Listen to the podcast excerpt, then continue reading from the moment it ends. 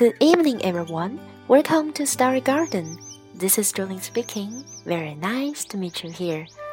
Hello，各位亲爱的小伙伴们，大家好，欢迎再次来到故事花园。我是 Jolin。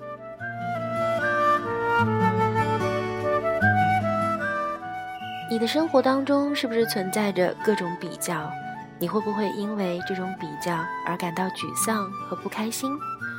其实我想告诉你，掉一颗牙没关系，肤色和别人不一样没关系，小小个儿没关系，戴眼镜儿没关系，养着虫子做宠物没关系，因为你就是你自己，是最独特的存在。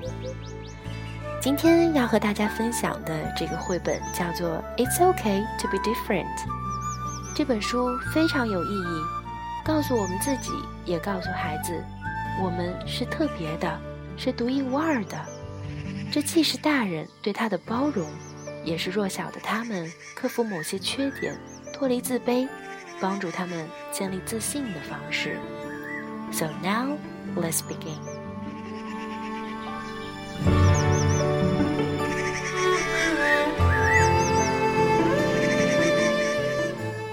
It's okay to be different.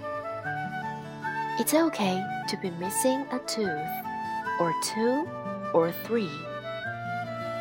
It's okay to need some help. It's okay to have a different nose. It's okay to be a different color. It's okay to have no hair. It's okay to have big ears. It's okay to have wheels. It's okay to be small, medium, large, extra large. It's okay to wear glasses. It's okay to talk about your feelings.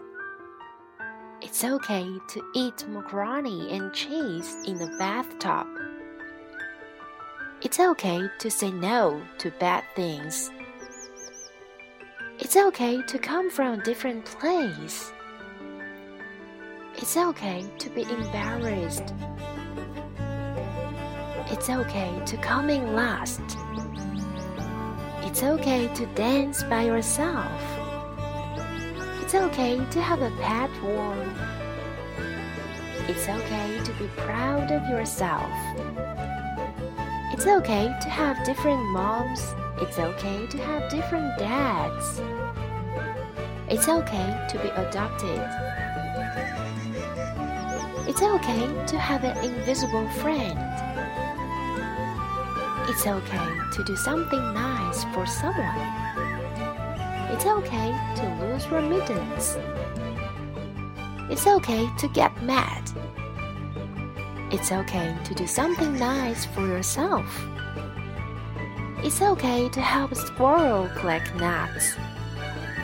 It's okay to have different kinds of friends. It's okay to make a wish. It's okay to be different. You are special and important just because of being who you are. Love,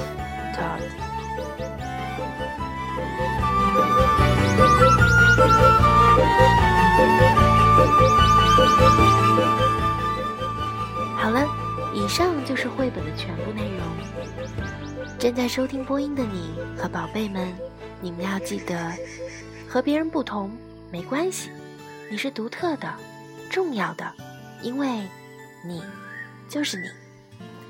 So good night see you next time.